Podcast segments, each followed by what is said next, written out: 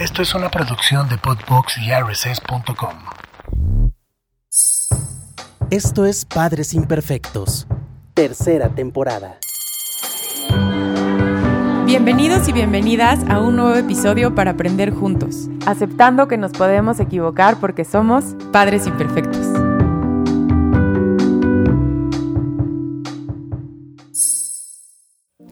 Hola, ¿cómo están? Bienvenidos y bienvenidos al episodio número 10 de Padres Imperfectos. Hoy les traigo un tema con una gran invitada que ya tuvimos aquí en la temporada número uno. Bienvenida, Erika, ¿cómo estás? Hola, Patti, muchísimas gracias y feliz de estar otra vez por aquí. Ya, pero ya ahora en persona, porque el pasado fue, si lo quieren escuchar, es, fue el episodio número 8 y lo grabamos todavía a distancia, pero ahora tuvimos la suerte que andabas por acá y te tenemos acá presente. Sí, la verdad es que te digo yo feliz y además también de conocerte presencialmente porque nos conocemos luego todas por, por redes, pero, pero es un gusto ya estar aquí. Ya sé, ¿no? Aparte sentimos que nos conocemos, ¿no? ya no sé, ¿cómo estás? ¿No? sí, sí, sí. El tema de hoy es el TDA. Se escucha mucho hablar del TDA y, a veces no sabemos, eh, probablemente las familias que están pasando por eso lo tienen como más claro, pero seguramente les costó detectarlo porque a veces no sabemos qué es. Entonces, por eso hoy te traigo aquí de, invitada eh, en este tema y además especialista en este tema. Entonces, eh, primero pues preguntarte qué es el TDA. Mira, el TDA, bueno, muchos lo conocen como TDA, pero realmente el nombre es TDAH o trastorno por déficit de atención e hiperactividad.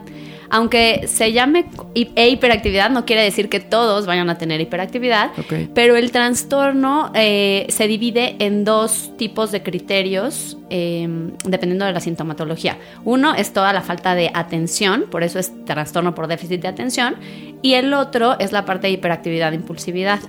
Entonces puede haber niños o adolescentes o adultos que tengan TDA eh, inatento, de tipo inatento.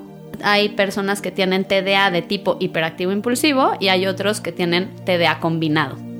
Entonces, ¿qué es? Bueno, pues te digo, es, es una serie de, de síntomas que, o criterios que tienes que, que cumplir eh, en cuanto a la parte de, inatención, es tener justamente esta falta de atención, de tener distracción, de repente como que no eh, prestar atención a los detalles o dispersarte fácilmente. Por eso muchos dicen, ¿no? Ay, yo tengo TDA, porque cuando escuchan los síntomas, pero bueno, no es tan fácil tenerlo, no, no, no es, no es así nada más. Pero eh, bueno, toda la parte de inatención, de, de falta de concentración y en la parte de hiperactividad e impulsividad, la hiperactividad se ve como si tuvieran un motor que no pueden parar y entonces están moviéndose constantemente. O por ejemplo en las niñas se ve más que hablan muchísimo, entonces como que no pueden parar de hablar y están platicando y platicando, ¿no? Eh, y la impulsividad pues es esta parte, parte de que no pueden esperar su turno fácilmente que son como que no terminas de hablar y ya te están diciendo la respuesta. Entonces, estos síntomas tienen que estar presentes y eh, pues hay un conjunto de sintomatología y en cuanto al DSM5, que es el manual diagnóstico y estadístico con el cual eh, diagnosticamos normalmente, pues tienes que cumplir una cantidad de criterios para poder tener el trastorno. No nada más porque tengas uno o dos por ahí presentes es que tienes el, el, trastorno. Ok. O sea, nosotros como papás nos damos cuenta con este tipo de cosas. Este, por ejemplo, me doy cuenta que le cuesta trabajo estar sentada mucho tiempo, lo que dijiste hablando. Este, yo me doy cuenta como que vamos como haciendo como un check de cosas que vemos y después evidentemente vamos con un experto y, y ustedes cómo lo van como diagnosticando? O sea, te busco a ti, nos, hacen algunas preguntas, o sea, ¿cómo diferenciar también en lo que dices, ¿no? Que está como muy inquieto o ya tiene que ser un foco rojo. Claro, es difícil diferenciarlo porque si tú te das cuenta, pues son síntomas que están presentes en, los, en todos los niños, ¿no? O sea, es, inquieto, es impulsivo y dices, bueno, pues todos los niños son así. Pero llega un momento en donde a lo mejor tú como papá no te das cuenta.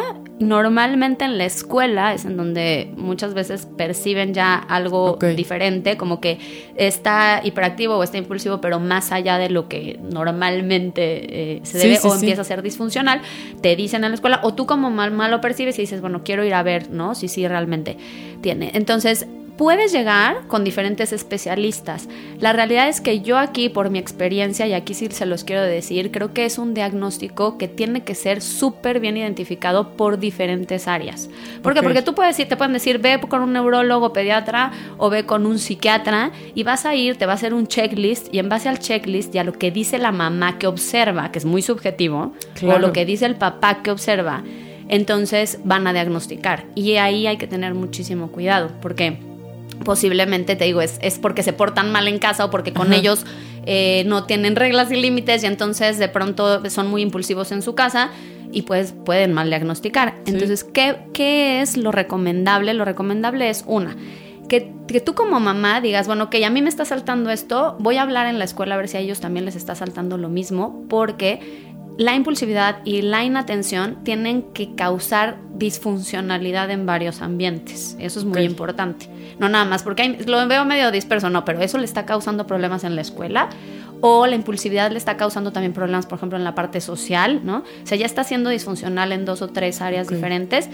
Y cuando llegas a un especialista, entonces hay que ver si esa parte de entrevista con los papás pero también hay que hacer pruebas. Y las pruebas, a nosotros lo que nos gusta en Neuroingenia, que hacemos las evaluaciones, y te digo yo a lo largo de la experiencia que tengo, es pasarlos por diferentes áreas. Entonces, la primera, sin duda, sí tienen que estar en la parte neurológica, pediátrica, y que eh, el neurólogo o el psiquiatra, porque ambos pueden hacerlo, lo vean desde la parte médica, pero eh, además de eso, añadir pruebas que sean en el área neuropsicológica.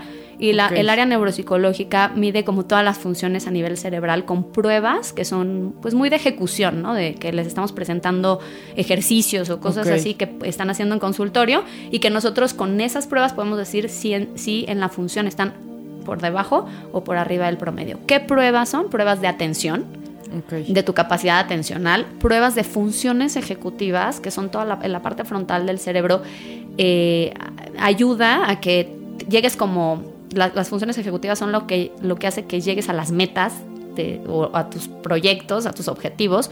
¿Cuáles son? Pues es planear, organizar, controlar impulsos, tomar decisiones y todas esas funciones se pueden evaluar. Entonces, es si, si, ellos, si sales por abajo del promedio para la edad que tienen, entonces, eso está relacionado con TDA. O sea, tanto, tanto fallas en funciones ejecutivas como en atención. Entonces, por eso es bien importante que se hagan las pruebas neuropsicológicas. Y también eh, nosotros agregamos pruebas psicológicas y de familia, porque muchas veces puede ser que no tienen el TDA, pero sí tienen algo emocional. Entonces, como para descartar también esa parte que a lo mejor su impulsividad está siendo por ansiedad y no porque verdaderamente sean impulsivos, ¿no? Que también es importante que, o sea, ¿no? Este son como que es una línea muy delgada, ¿estás de acuerdo? O sea, entre falta de límites, entre el TDA o irse un poco a la ansiedad. Por eso siempre como hacemos hincapié en que vayan con un experto y con lo que acabas de decir ahorita, por ejemplo, los que nos están escuchando y se dan cuenta, ir con estas dos partes, ¿no? O sea, que no nos quedemos con un diagnóstico, o sea, que puedan hacer equipo. Exacto, un, un equipo multidisciplinar que yo les diría que eh, sería eh, parte médica, neurológica, pediátrica, parte neuropsicológica y, el psicólogo también. Entonces estamos viéndolo desde tres perspectivas diferentes y claro, si lo hacemos en conjunto y en, eh, como grupo multidisciplinar, pues es mucho más enriquecedor porque entre nosotros nos damos la retroalimentación y podemos llegar al diagnóstico concreto. ¿Y es común que las tres partes trabajen? No, no es común. Eh, cada vez más está siendo cada vez más común. Sin embargo, lo, lo más común es que te manden al, neurólogo pediatra o al psiquiatra. Entonces los papás a veces se asustan mucho porque llegan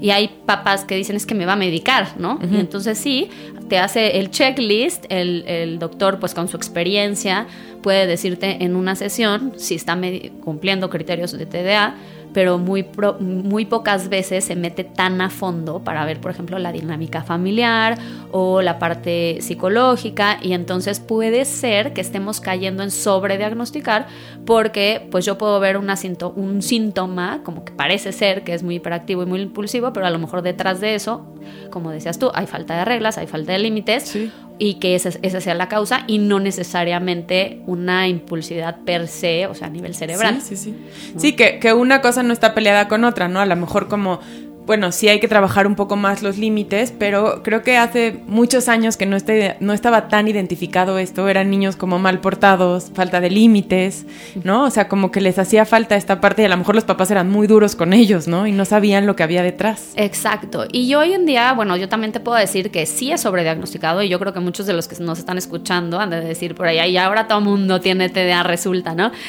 Sí, sí, verdaderamente, te digo, yo en mi experiencia de 10 personas que llegan diciendo que tienen TDA, ya sea por su familia o por la escuela, que no los mandan y creemos que tiene TDA, ¿no?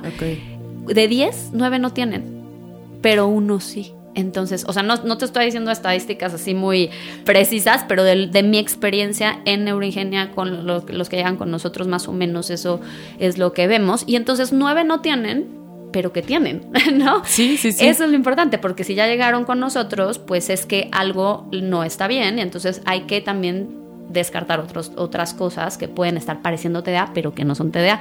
Y al que sí tiene, pues hay que darle el tratamiento que es. El problema es que si mal diagnosticamos, imagínate de esos días que me llegaron diciendo que tienen TDA y a todos les decimos, o sea, a todos los diagnosticáramos como que sí, cuando damos el tratamiento, posiblemente a los nueve que no tenían, pues no les iba a servir el tratamiento y mucho menos la medicación, porque pues no está bien diagnosticado. Entonces, por eso no les sirve el tratamiento, ¿no? Y si alguien nos está escuchando, por ejemplo, y, y te da miedo, porque a veces creo que son varias cosas. Una, como, si quieres, vamos por partes. Una, cuando empieza tu hijo con falta de límites y todo eso, nos enganchamos a veces en esta parte, ¿no? Como, eh, no tiene límites, pero ya le hice, ya le quité, ya no sé qué, ya lo castigué, ya intenté las herramientas de crianza respetuosa, ya todo, ¿no?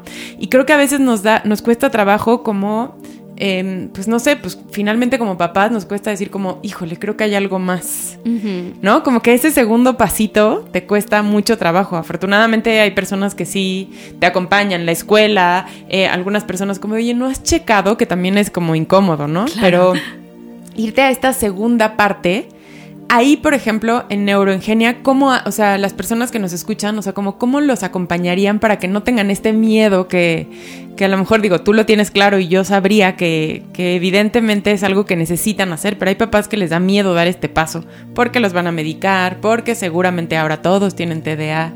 Eh, ¿Cómo los van canalizando ustedes? Yo les diría que, una, no tengan miedo porque, o sea, si sí está siendo, como les digo, disfuncional en dos o tres áreas, no le está pasando bien el niño. O sea, muy probablemente, aunque nosotros digamos, ay, es que no te estás portando bien, o ay, es que tu impulsividad, él no le está pasando bien. Entonces, si tú te fijas en tener que ayudar a tu hijo porque para, para que viva de una manera mejor, entonces, pues sí, te acercas al especialista. ¿Qué hacemos nosotros? Yo siempre tenemos una primera entrevista con los papás en donde analizamos desde dónde viene su preocupación, vemos todas las partes de desarrollo y a partir de ahí les explicamos qué es lo que vamos a evaluar, ¿no? y por qué lo vamos a evaluar y cómo son las evaluaciones para que ellos se vayan más tranquilos, porque no es nada invasivo, las pruebas no es algo que le vamos a meter un contraste o vamos a picarlos, ¿no? son, pruebas que, son muy eh, de, consultorio, ejecutivas, es como para ver también qué cosas positivas tiene tu hijo, o sea, qué habilidades, porque muchas veces hacemos estas evaluaciones y nos salen unas sorpresas padrísimas para los papás que no se habían dado cuenta que son buenísimos y por arriba del promedio en ciertas habilidades que estaban dejando de ver. Entonces también es algo padre hacer estos diagnósticos y que no tengan miedo porque el trastorno por déficit de atención, la verdad es que no es una cosa incapacitante, ¿no? Al contrario, si yo lo ubico no es para no, no es para etiquetarlo, sino es para tener un punto de partida para para ayudarlo y para tener un mejor tratamiento, pero los, los niños, las personas con TDA tienen cualidades padrísimas, o sea, te puedo decir que hay una parte, no todos, ¿no? Porque hay diferentes tipos de TDA, pero hay, pero una gran cantidad tienen una creatividad impresionante, son súper artísticos. Lo malo es que como son maltratados o como que no los identificaron, esa creatividad está apagada, no la, no la, no la llevan a otros niveles, ¿no? Entonces, cuando está bien canalizado y bien tratado, esa creatividad sale y pueden hacer cosas maravillosas. Entonces, que lo vean desde ese punto. Eh, otra cosa de los medicamentos, también les puedo decir que, eh, bueno, no, no, no sé si todos los especialistas, pero nosotros lo que hacemos es no todos los que son diagnosticados con TDA tienen a fuerza que tomar medicamento, o sea, dependiendo de lo que, de lo que se haya encontrado Pero si sí tienen que tomar medicamento, nosotros les explicamos a los papás detalladamente qué va a pasar y por qué sí, por qué no. Este, y que ellos, y, hay siempre un plan B. Al final los papás deciden si el plan A o el plan B. Nuestra responsabilidad y ética es decirles, con el plan A se ha visto que funciona esto, esto y esto, y está comprobado, ¿no? Científicamente, tal. Pero ustedes siempre pueden decidir. O sea, mm, que, que, se sientan con la con la tranquilidad de que no a fuerza tienen que ser medicados y ellos no los quieren medicar, ¿no? Y por ejemplo, si decidieran no medicarlos, o sea, me imagino que debe ser mucho más complicado el, el tratamiento. El tratamiento. Cuando se necesita, cuando sí se necesita un medicamento, sí es mucho más complicado y hay que decirles a los papás a lo mejor el pronóstico o hasta dónde podemos ir llegando. Eh, porque el medicamento lo que hace es que nos va a ayudar a los circuitos cerebrales a que funcionen mejor, a esos circuitos cerebrales en donde no están actuando, o sea, tienen como una inmadurez en ciertos circuitos cerebrales y nos va a ayudar a, esa maduración. Si no tenemos esos, ese, ese medicamento, lo podemos ayudar con terapias ¿no? Y, terapia, por ejemplo, cognitivo-conductual, que, que, sí va a mejorar estrategias y va a mejorar sus circuitos, pero va a ser más paulatino y quizá pues no, no tenga el mismo resultado que con una combinación, medicamento más la terapia. Sí, sí, sí, como más efectivo también, ¿no? Exacto. Eh, por ejemplo, y si ya deciden, porque digo, me imagino que los papás y mamás que nos están escuchando ahorita llegan aquí con, pues, desesperados, ¿estás de acuerdo? Como que ya llegas desesperanzado, ya que dices, ya intenté todo. Este, nos estabas contando, primero platicas tú con los papás y después, bueno, ya el trabajo, por ejemplo, si deciden, por ejemplo, en este caso que sí tenga que ser medicado, después, ¿cómo van acompañando a los niños? Nosotros hacemos eh, etapas de tratamiento. Entonces, supongamos que en la evaluación se encontró que sí tiene TDA y tiene a lo mejor otra cosa, a lo mejor también tiene por ahí comorbilidad con ansiedad. Entonces hacemos programas de tratamiento dirigidos a estas situaciones. Puede ser el medicamento, a lo mejor más terapia cognitivo-conductual, más acompañamiento con papás, o sea, es un tratamiento integral y lo vamos dividiendo por etapas. Entonces decimos a lo mejor estos tres meses o estas sesiones, estas 12 sesiones, vamos a, a ubicarlas en esto y le decimos los objetivos tanto a los papás, pero también a los niños y a los adolescentes. Ellos tienen que saber en qué estamos trabajando para que sepan que sesión a sesión esto va mejorando, porque si no se, se, se, se pues como que se alejan del tratamiento y lo dejan, ¿no? Entonces vamos por etapas, vamos alcanzando objetivos, los vamos acompañando y algo también que es súper, súper importante en los TDA es acompañarlos en la escuela. O sea, en la escuela hay que tener muchísimo contacto con la escuela, tener estrategias con las maestras, estar, porque al final es ahí la vida real, ¿no? En la, en la casa están más contenidos, pero en la escuela es en donde hay muchos factores, muchos estímulos y es en donde se empiezan a perder más, o sea, más me refiero a perder en, en atención, ¿no? Y entonces vamos acompañándolos de esa manera, como, como ayudándolos a contener en todas las áreas. Ok. ¿Cómo sería el trabajo con las maestras? O sea, ustedes platican con las maestras de algunas como Em, cosas especiales que tienen que hacer con ellos, o no sé, me imagino algo que nos puedas contar como no estar sentado tanto tiempo, o sea, ¿qué indicaciones? Sé que cada niño es diferente, ¿qué indicaciones le darían a una maestra? Sí, nosotros normalmente vamos con las maestras y les damos el diagnóstico para que entiendan bien lo que encontramos específicamente. Y a partir de ahí buscamos, tenemos objetivos. Entonces ellas también, por ejemplo, dicen, es que veo 20 cosas en este niño de TD, es que todo el día se para, todo el día, entonces tienen como 20 quejas las mises porque a veces tienen muchos niños y les decimos, bueno, de estas 20 cosas, ¿cuál es la más importante? No, pues mira, que se enfoque más o que termine sus tareas. O, ok, ¿qué vamos a hacer? Bueno, una de las cosas como más comunes sí es tenerlo más adelante, o sea, como ponerlo fuera de los distractores, porque ante mucho estímulo se dispersa más fácilmente. Entonces, ponerlo hasta adelante, eh, hacerle las cosas más gráficas y visuales, eh, porque muchas veces lo auditivo les cuesta más trabajo. Eh, otra de las cosas, por ejemplo, cuando son más chiquitos, como te digo, tienen que tener cosas visuales. Entonces, el tiempo, la, como la percepción del tiempo para ellos es muy difícil. Sí, de por sí para, los niños, ¿no? Pero para ellos es más. más. Entonces, si tú le dices, ya apúrale porque ya te quedan 10 minutos, no tienen ni idea y entonces eh, están haciendo la actividad y se paran y hacen otra cosa. Entonces, algo que pueden utilizar son como tarjetas, como si fueran de semáforos de cuenta, y entonces quedar con el niño desde antes y decirle, mira, cuando yo te, te ponga la tarjeta verde, es que tienes, estás teniendo todo el tiempo, pero voy a pasar por tu mesa y te voy a poner la amarilla cuando ya te queda poquito tiempo, y la roja es que ya se acabó tu tiempo, ¿no? Entonces, como que le vas haciendo ese tipo de anotaciones más gráficas que, que, lo ayuden. O por ejemplo, mira, voy a venir a tocarte en la espalda cuando ya quede poco tiempo.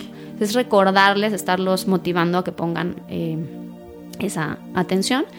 Y, bueno, y en control de impulsos también hay muchas otras cosas eh, de, de, cuestiones más como conductuales y de manejo de, de frustración, ¿no? Porque hay niños que tienen TDA de tipo impulsivo que se frustran con mayor facilidad y entonces, por ejemplo, no sé, el rincón de la calma, tener estrategias para tranquilizarte en los momentos o, ubicar las sensaciones que tienes en el cuerpo antes de que vayas a explotar, entonces las misas como ayudarlos para que se puedan ir a su rinconcito de la calma o tener su kit de la calma. O sea, hay varias cosas que podemos ir haciendo con ellas y depende también de las misas y del, de, de la escuela, ¿no? Porque hay, hay sistemas educativos que no te permiten hacer ciertas cosas. Entonces nosotros, como especialistas, tenemos la responsabilidad de irnos adaptando a las necesidades de la escuela. y te quería preguntar ahorita que te escuchaba, ¿sí crees que es importante, o sea, un papá que nos está escuchando, ah, yo sé que no le vas a cambiar de escuela, o sea, pero hay algo que de repente podrías decir como, híjole, le está costando mucho más trabajo esta escuela por, digo, no que la escuela no lo quiera hacer, a veces no tienen como los recursos para hacerlo o los maestros les cuesta más trabajo porque son 40, o sea, no sé, cada caso es diferente, pero sí de, de, repente tú recomendarías como, híjole, creo que podríamos cambiar de escuela para que se sienta más acompañado, más contenido. Sí, definitivamente muchas, o sea, muchas de las veces... Eh, hacemos eso, ¿no? O sea, con los papás decimos, a ver, ¿cómo, cómo es el sistema escolar? Nosotros platicamos con la escuela, las escuelas se abren mucho, la verdad, y, te dicen, es que no tenemos, quisiéramos, pero no tenemos los, los recursos para ayudarlo. Entonces, nosotros vamos monitoreando con los papás la posibilidad de cambiarlos. Y sí, por supuesto que damos ese, ese tipo de sugerencias, porque definitivamente no todos los sistemas educativos son para todos los niños. Entonces, sí, pues, sí, sí, porque a veces, pues no, o sea, por más de que quieras pertenecer a esa escuela, o sea, como, ay, está contento, le gusta la escuela, lleva años ahí, pero pues no está siendo ahorita favorecedor para el niño, para la niña, entonces como buscar, pues otras herramientas. Otras alternativas. Yo siempre les digo, primero, hablar con la escuela, tratar de poner... Eh, estrategias en conjunto y si con eso en un par de meses o en una primera etapa de tratamiento vemos que no funciona, entonces toma, poder tener como opción a lo mejor cambiar lado del sistema educativo, porque sin duda lo que queremos evitar es que tenga otros problemas derivados a eso. Entonces, un niño con trastorno por déficit de atención que no es bien llevado o que no está en el ambiente adecuado, puede empezar a tener este, tendencia a la depresión, a la desmotivación, a la apatía y también a la ansiedad. Se relaciona muchísimo con ansiedad. Hay muchos adolescentes y jóvenes que de repente llegan, que nunca fueron diagnosticados, y que llegan con nosotros por ansiedad o por, por depresión. Y cuando te das cuenta y haces el análisis retrospectivo, pues era un TDA evidente cuando era más chiquito, que no fue tratado, y entonces ya llegó a estas situaciones. ¿Por qué? Porque empieza a fallar en la escuela, porque fíjate, es una situación en donde no es una falta de capacidad. O sea, están poniendo atención y están en clase de matemáticas y no les sale el cálculo y no es por falta de capacidad, es por falta de atención y de retención de la información. Entonces imagínate la desesperación que siente el niño de decir, por más de que me esfuerzo, no puedo. O sea, no es que no quiera, es que no puedo. Y no, nadie me entiende, mis papás no me entienden, en la escuela no me entienden, entonces se empieza a sentir como en esta situación de desventaja, diferente, y empieza por eso a caer en problemas más emocionales. Porque aparte del sentido de pertenencia, que es tan importante para los niños, yo creo que cuando estás viviendo esto, ¿no? Como que llegas a mi casa y soy él, o sea, escuchamos muchísimo, ¿no? No etiquetes a los niños, este, que pertenezcan. Y cuando están los niños con estos problemas, y lo digo entre comillas, este, no pertenecen a ningún lado, ¿no? En mi casa, pues ya saben que soy el que pega, el que molesta, el que no sabe estar quieto. Como que luego toda la familia como que acompaña con esto. Llego a la escuela y aquí tampoco, la misma me separa. Este, no sé, en la clase de fútbol, este, a mí me separan porque no sé seguir instrucciones. Exacto. Entonces imagínate qué duro lo que deben de pasar y nos quedamos nada más con es que se porta mal. Es que se porta mal y el rechazo que está viviendo él, te digo, o sea, no está padre como están viviendo, es lo que les digo a los papás, hay que checar porque los puedes ayudar a vivir mejor, sí. ¿no? Eh, y, y, realmente cuando el niño no está yendo bien en la escuela o cuando el niño está teniendo problemas de conducta constantes, sí pregúntate qué está pasando, porque no es nada más porque sí. O sea, un niño no se porta mal porque sí, ni tampoco, te digo, va mal en la escuela porque sí. O sea, hay algo detrás y sí es importante, eh, no, no, es nada más el decir, ay, es que a él no le gusta la escuela, no es bueno para la escuela. Sí, le cuesta trabajo concentrarse, le cuesta trabajo poner atención y ya. O sea, bueno, creo que en el mejor de los casos, pues puede que una mamá o un papá así se quede, pero muchas veces las consecuencias que les ponen a los niños son muy duras. Exacto. ¿No? Los castigos si no, este, si no sale bien en la escuela, este, simplemente no me quieres llevar la contra, ¿por qué le pegas a tu hermano? Y hay tan, o sea, hay tanto detrás que, que un mal comportamiento y un me quiere molestar. Exacto, y se vuelve muy complicado para ellos, pero también para la familia. Imagínate el círculo en el que se meten y entonces es súper desgastante ya para los papás, ¿no? Están tan ya inmersos en eso que ya se les hace lo normal y se olvidan de, pues, de lo que está de fondo en el, en el niño. Sí, sí, sí.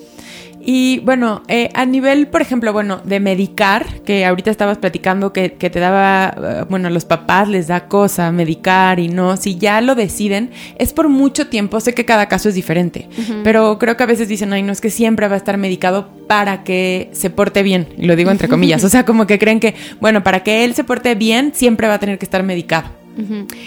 Los, cuando ya se ve que sí necesita medicamento, sí no es por un corto tiempo, eso sí tengo que decirlo, porque además cuando, cada cambio que viene en su vida fuerte, eh, necesitan como esa contención y, y, porque les voy a explicar un poco de lo que pasa en el cerebro, porque creo que es importantísimo entender para saber que, que sí, que no es nada más medicarlo por tenerlo quieto. Sí. Cuando en el cerebro lo que se ha visto es que los, las personas con TDA tienen una inmadurez general, o sea, en todos los circuitos cerebrales es como un poco más inmaduro en todo. Tiene, eh, hay ciertos circuitos en donde hay mayor inmadurez. ¿Cuáles son? El circuito atencional, justamente, de, atención, pero también el de funciones ejecutivas que te estaba diciendo. O sea, en toda esta parte como de controlar sus impulsos, de llegar a, las metas, de, planear, organizar lo que estábamos diciendo hace rato, el circuito cerebral en sí está con una inmadurez y está funcionando diferente a como funcionan niños que son pues controles o niños este pues neurotípicos, digamos, ¿no?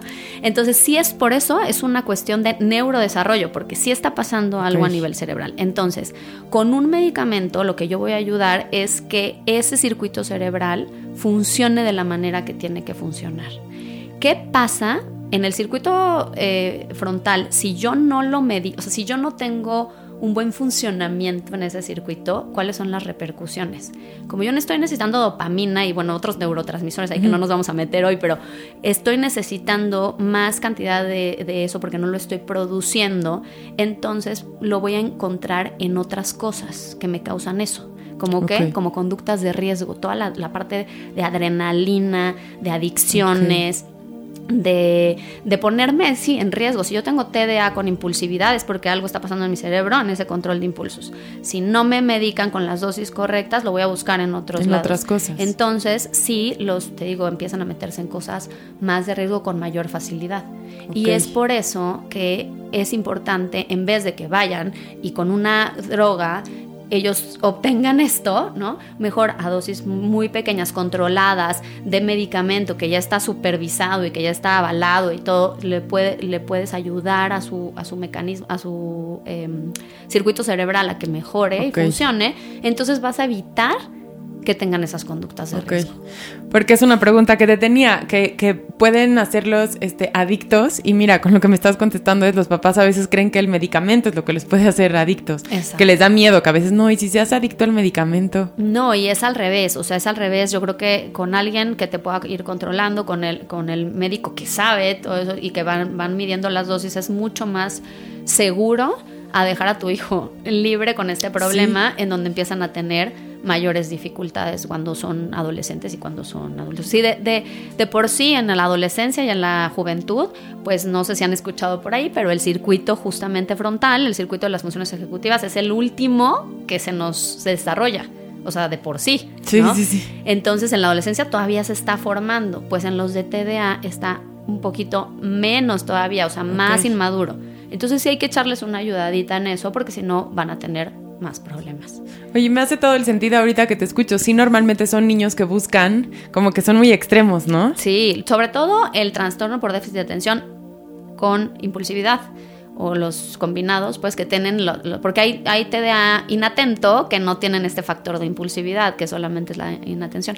Pero los que tienen esta tendencia, claro, son muy impulsivos. Si tú, tú revisas, o sea, cuando ahorita a lo mejor se te vienen a la mente varias, varios ejemplos, por eso Sí. te estoy viendo ya que estás Sí, este, sí, como- imaginándote. es que sí, como, es que siento que es como muy delgadita la línea, ¿no? Sí, pero cuando están chicos, pues son niños que a lo mejor están siendo, o sea, se están moviendo por todos lados, que tienen como un motor, que están, que, que están molestando al otro, Sí. que rápidamente se ponen impulsivos, no sé, en el fútbol, ¿no? Sí. Pero cuando crecen, esto va modificándose, la impulsividad se va como transformando. Entonces, a veces vemos adultos eh, en donde a lo mejor ya no les ves que se están moviendo para todos lados, ¿no? Que están brincando por todos lados, pero ese motor lo tienen como interno, digamos, sí lo sienten. Ellos, ellos manifiestan que sí sienten ese motor, pero como si lo tuvieran por dentro, como que no pueden parar. Entonces de repente parecen ansiosos y sí no pueden esperarles. Es, es muy difícil para ellos es- estar esperando, pero algo que es muy importante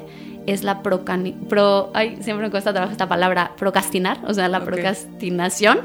Este, eso es algo que tienen mucho. ¿Qué es eso? Que están posponiendo siempre los, sus proyectos, o sea, como que no terminan. ¿Por qué? Por esta misma impulsividad. Se meten a algo con todas las ganas del Sí, mundo. la emoción. Y es así como, voy a empezar un super proyecto, ya me metí a esta chamba y buenísimo. Y entonces están ahí y de pronto, como a los dos meses, se les baja esa, esa parte de euforia y Sí, dicen, sí, ya sí. perdí el interés. Entonces ya... Sí, esa ya no era tan buena idea. esa falta de interés es parte de la inatención y entonces empezaron como muy impulsivos, pero después se vuelven como ya no, no, no quiero hacerlo y se salen y se retiran de ese, de ese proyecto y no lo terminan y siempre encuentran una justificación. Híjole, es que no lo terminé por tal cosa, ¿no? Ok. Ay, pero no, ya encontré, ahora sí ya encontré mi pasión y ahora y empiezan con Y otra y una y otra y Sí, entonces sí, van sí. dejando trabajos, van dejando este, relaciones, van dejando, van dejando mucho y entonces pueden decir, no, o sea, hay muchos papás, ¿no? Que llegan, porque mucho es genético, entonces hay muchos papás que llegan y me dicen, pues yo creo que sí, mi hijo tiene TDA. Este, a lo mejor yo también tenía, pero mírame, estoy bien, no me ha pasado nada. Y entonces cuando empiezas a hacer su, su historia, le dices, y a ver, cuénteme en dónde está trabajando. Bueno, ahorita no tengo trabajo, pero es que no he encontrado lo que quiero, ¿no? Este, yo estoy divorciado tres veces y, o sea, como que empiezas a darte cuenta que sí, o sea, efectivamente no es que le pasó algo, este extremo, pero, Sí, sí, pero sí. sí en su vida va teniendo muchos cambios. ¿Y qué te generan esos cambios? O sea, cuando estás, que, eh, o sea, empiezas algo y no lo terminas y luego otra vez y así, aunque tú te quieras hacer a la idea de que porque no has encontrado lo que tu Mi pasión en la vida. Claro que te genera frustración y claro que te genera un sentimiento de, híjole, creo que no soy suficiente o por qué no lo estoy pudiendo hacer como los otros de mi edad y te empiezas a comparar y entonces son personas muy ansiosas o... Ok.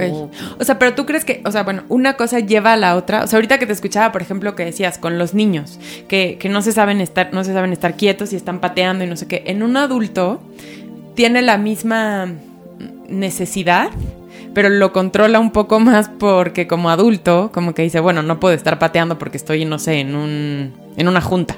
Pero realmente sí tiene esa necesidad de estar pateando. Sí, o sea, dicen que sienten como por dentro, no, como que no, no pueden parar. Y entonces a lo mejor no van a patear, pero sí se van a levantar y se van a ir y van a empezar a fumar y luego regresan y entonces se van al baño. Y, o sea, ese tipo de cosas. ¿no? Porque sí tienen como un motor por dentro. O sea, y sí, bueno, los que nos están escuchando, adultos que probablemente lo ven en su hijo, si lo sienten también en ellos, nunca es tarde como para buscar este esta ayuda, ¿no? Totalmente, nunca es tarde. Hay, se puede hacer diagnóstico de adultos. Eh, la manera de hacer el diagnóstico de adultos también es con las pruebas neuropsicológicas, también es con entrevista de, psiquiatra un neurólogo. Y una de las cosas que se hace es entrevista retrospectiva. ¿Esto qué es? O sea, yo les hacemos como una entrevista guiada, que, está estandarizada, que se le hace a él y se les pregunta cosas de chiquito, Pero para que no haya falla, también se les pregunta a alguien de su familia, por ejemplo, su mamá o su pareja, y se comparan estas, estas ¿Respuestas? respuestas. Exacto. Ah. Sí, porque es importante. A lo mejor él te va a decir, yo me acuerdo que de chiquito no tenía problemas, ¿no? O Sí. entonces es importante comparar las respuestas. También esto es otra parte importante del diagnóstico. Cuando hacemos nosotros el diagnóstico, mandamos cuestionarios que ya están estandarizados a las escuelas, cuando son niños también, a las escuelas para que profesores los, los califiquen, los papás también califican eso por su parte, cada uno por separado, el niño también se califica y luego hacemos una gráfica y vemos la comparativa. Entonces, si hay, si en todos los ambientes hay problemas de impulsividad o inatención, es muy probable que sí esté teniendo TDA. Ok. Y otra cosa que te quiero preguntar ahorita que te escuchaba, eh, también como que creo que es una línea delgada con la ansiedad. O sea, como que la- los síntomas, este, con todo esto ustedes se dan cuenta como, ok, vamos más un poco por trabajo a la ansiedad o al TDA o incluso los dos. Depende, me, ¿me preguntas de niño o de ya de adulto? Pues, Porque es diferente. pues si quieres, es que creo que está súper interesante los que nos están escuchando como niños o un adulto que le pueda servir. O sea, bueno, de niños, si nos damos cuenta primero, este, porque pues las reacciones son las mismas, ¿no? Las, Claro, los síntomas. de niños, de niños muchas veces se puede confundir, los podemos ver impulsivos o por ejemplo los podemos ver que se están moviendo y así y no sabemos si es hiperactividad o ansiedad. Cuando hacemos el diagnóstico, algo que a nosotros nos ha pasado y que se me hace súper interesante es que en las pruebas de control de impulsos, cuando tienen ansiedad, en vez de salir por abajo del promedio, o sea que no se pueden controlar neuropsicológicamente, no salen por arriba, como si se sobrecontrolaran. Entonces, como me sobrecontrolo y estoy sobreanalizando y pensando, a veces puedo parecer muy impulsivo porque me sobrecontrolo, me sobrecontrolo y ¡pum! De repente actúo de manera Sí, sí, sí. impensada. Pero es porque están como sobrecontrolando su reacción todo el tiempo. Están pensando y qué va a decir y qué voy a y qué, Sí, qué sí, van sí. a ver, ¿no? Sí, Entonces, porque al final siempre tienes aquí como las miradas, ¿no? Las Eres el niño que siempre te están viendo, ¿no? Exacto, eso es en la ansiedad. Entonces, neuropsicológicamente sí se ve la diferencia. Y por eso es tan importante el diagnóstico, Sí, porque claro. entonces ahí ya puedes diferenciar. Eh, normalmente en la ansiedad se ve más como hacia la parte de, de estar preocupados por no ser perfectos, por el que dirán, por, por si no soy suficiente, ¿no? Y eh, en la impulsividad es más como sin pensar, como que no me importa y Sí, lo sí, hago. sí. En, la, en adultez es bien interesante hacer ese diagnóstico diferencial porque, es, porque muchas veces sí pueden traer ya ansiedad, o sea, ya son adultos muy ansiosos, pero también traían un TDA ahí, ahí atrás.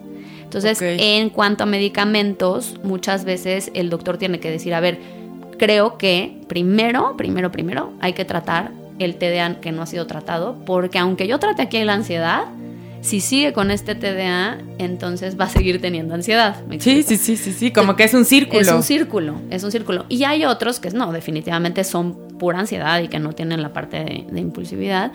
Y bueno, ya esa es otra historia. Pero sí, sí, muchas veces la ansiedad viene porque tuvieron TDA no tratado. Ok.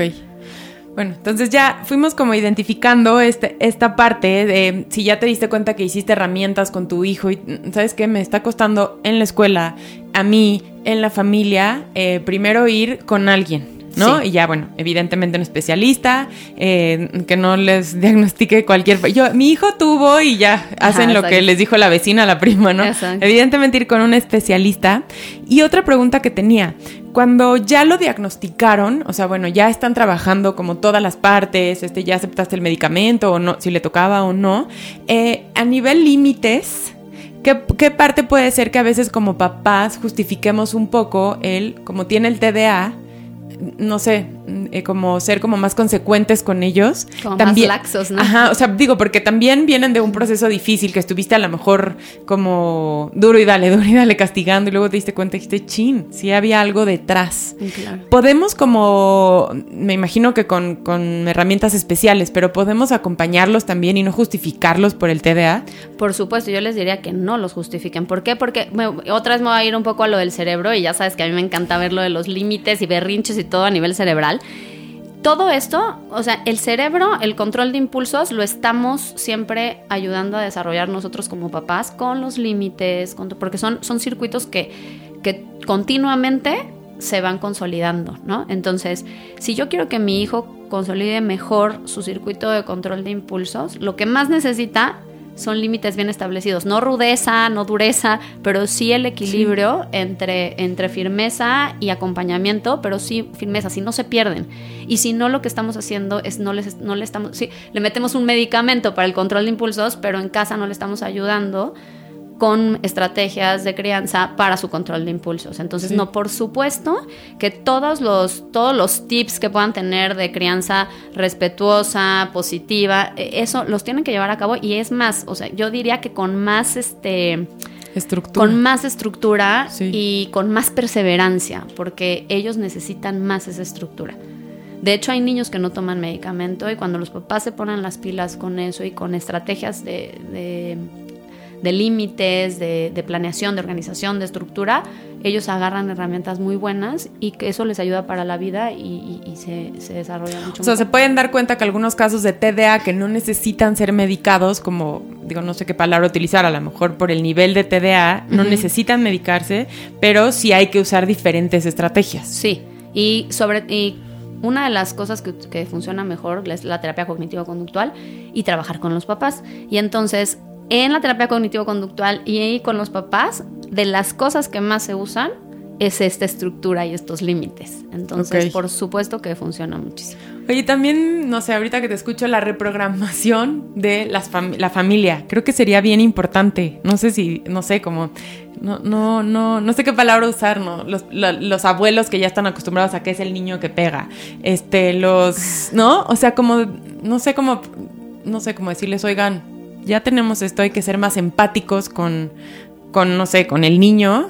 Creo que también esta manera de, educar o, a, los que están alrededor es, importante, ¿no? Sí, totalmente. Se empieza con la familia, hay que hacer psicoeducación con la familia, enseñarles qué es el TDA, qué, cuáles son las cosas positivas que tienen para que entonces, en vez de estarlo etiquetando a la mala, que empiecen a como a ver las cosas buenas en él y que se las hagan saber y que además esto se lo hagan ver a los, pues no a todos los de la familia, pero sí a los que están más en contacto con él, ¿no?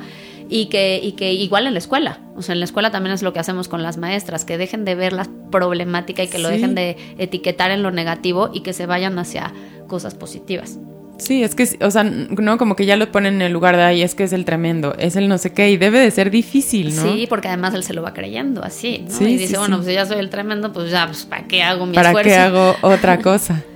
Ay, pues me está encantando porque creo que es muy importante, no sé, te escucho y me darían ganas, o sea, no sé, en las escuelas, qué importante que, que, sepan detectar estas cosas, ¿no? Porque es una línea muy delgada, ¿no? Es inquieto, está pegando, no se controla. Entonces, como sí investigar un poquito más de esto. Y otra cosa que también creo que es importante, quitar esa etiqueta de, ay, es que seguro tiene TDA que ya lo dicen como muy, ¿no? Escuchas ahorita a todo el mundo como que es como, ay, es que tiene TDA.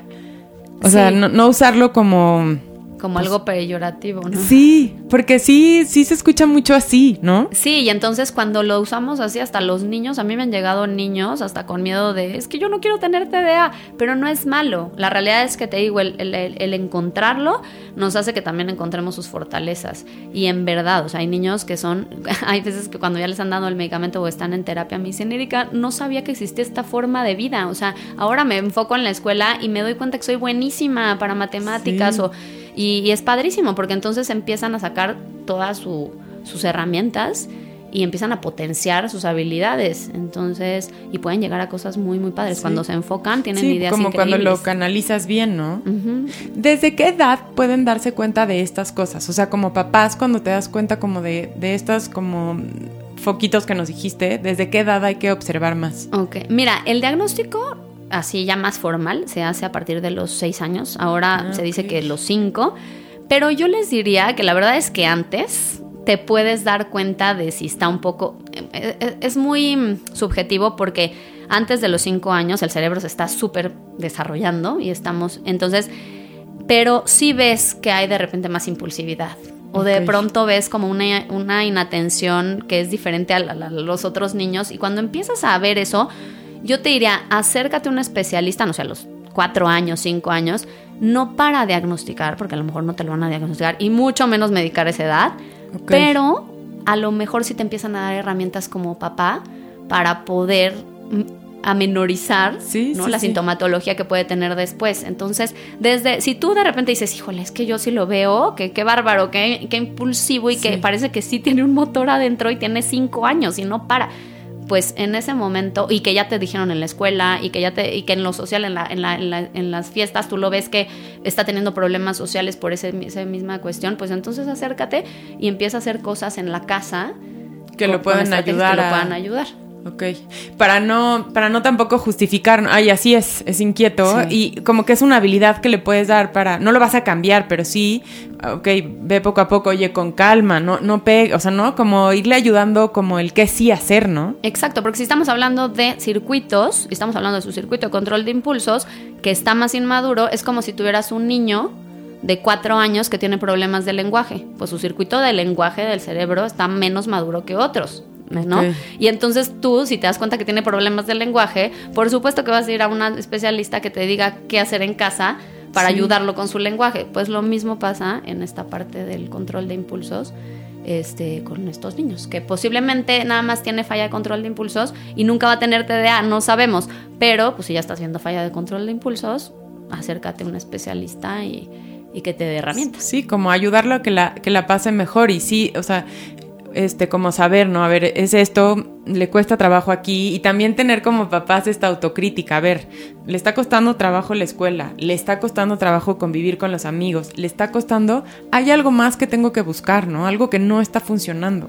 Exacto. Y no a nivel juicio, como de algo estás haciendo mal, sino hay algo más de fondo, ¿no? Sí, exactamente. Hay algo más de fondo y que te puede, si lo, si lo encontramos, te puede ayudar a vivir mejor, ¿no? Más tranquilo. Cuéntanos dónde te pueden encontrar, porque sé que están virtual. ¿En, en Zoom también se pueden dar estas terapias? Eh, para, los, para los papás sí, para, bueno, para los niños dependiendo de la edad, pero sí, sí, sí tenemos también este, para, pues a partir como de los 7, 8 ya podemos hacer virtual, ya más chiquitos no, porque pues es complicado, pero estamos en la Ciudad de México, en Neuroingenia de Ciudad de México, estamos en Neuroingenia Cancún, también tenemos... Te tenemos en aquí de visita en Cancún, de Cancún. Sí, sí, sí, La- para la próxima tú tienes que ir allá. Yo feliz. Eh, y bueno, pues nuestras redes sociales son arroba neuroingenia en Facebook, en Instagram y nuestra página es www.neuroingenia.com. Si quieren conocer un poco más, eh, ya dije, fue el episodio número 8 de la primera temporada, hablamos de la tolerancia a la frustración, y a Regina la tuvimos en la temporada número 2 que habló de la ansiedad. Ajá, y Regina que es socia también. Socia también, entonces también seguramente ya lo escucharon, sino también que lo escuchen, porque que sí va muy pegado un tema con otro, ¿no? Sí, totalmente. Ah, y también en donde doy muchos tips de esto es en Mamá Neurona, que es en Instagram. Ahí también me pueden encontrar. Mamá neurona. Y la verdad es que sí, hablas como muchísimo de esta parte del cerebro, que creo que a veces como mamás y papás como que decimos, ay, es, es una moda. Y ya como que lo explicas tú del cerebro y decir, no es una necedad cuando le estás diciendo la calma, ¿por qué es tan importante? Y lo vemos como de fondo, desde otro punto, ¿no? Sí, sí, sí, sí, todo tiene repercusión a nivel cerebral y estamos moldeando sus cerebros cuando están chiquitos Sí. como papás, entonces, bueno, pues tenemos gran responsabilidad ahí. Un poquito. Ay, muchísimas gracias, Erika. Muchas gracias, me encantó. Vamos a compartir aquí todas las redes sociales para que vayan contigo y, si tienen esta duda, escucharon este episodio y como que, oye, pues me di cuenta de varias cosas, eh, ¿quién mejor que, que ir contigo y que tú lo sepas canalizar? Sí, claro que sí, felices de poder ayudar y muchísimas gracias otra vez por la invitación, Pati. Gracias por estar aquí. Muchísimas gracias por habernos acompañado. Espero que lo hayan disfrutado tanto como yo. Acuérdense que nos pueden escuchar en Spotify y ya nos pueden ver también en YouTube. Nos vemos la próxima semana. Gracias por acompañarme en un episodio más de Padres Imperfectos. Nos escuchamos la próxima semana para seguir aprendiendo juntos.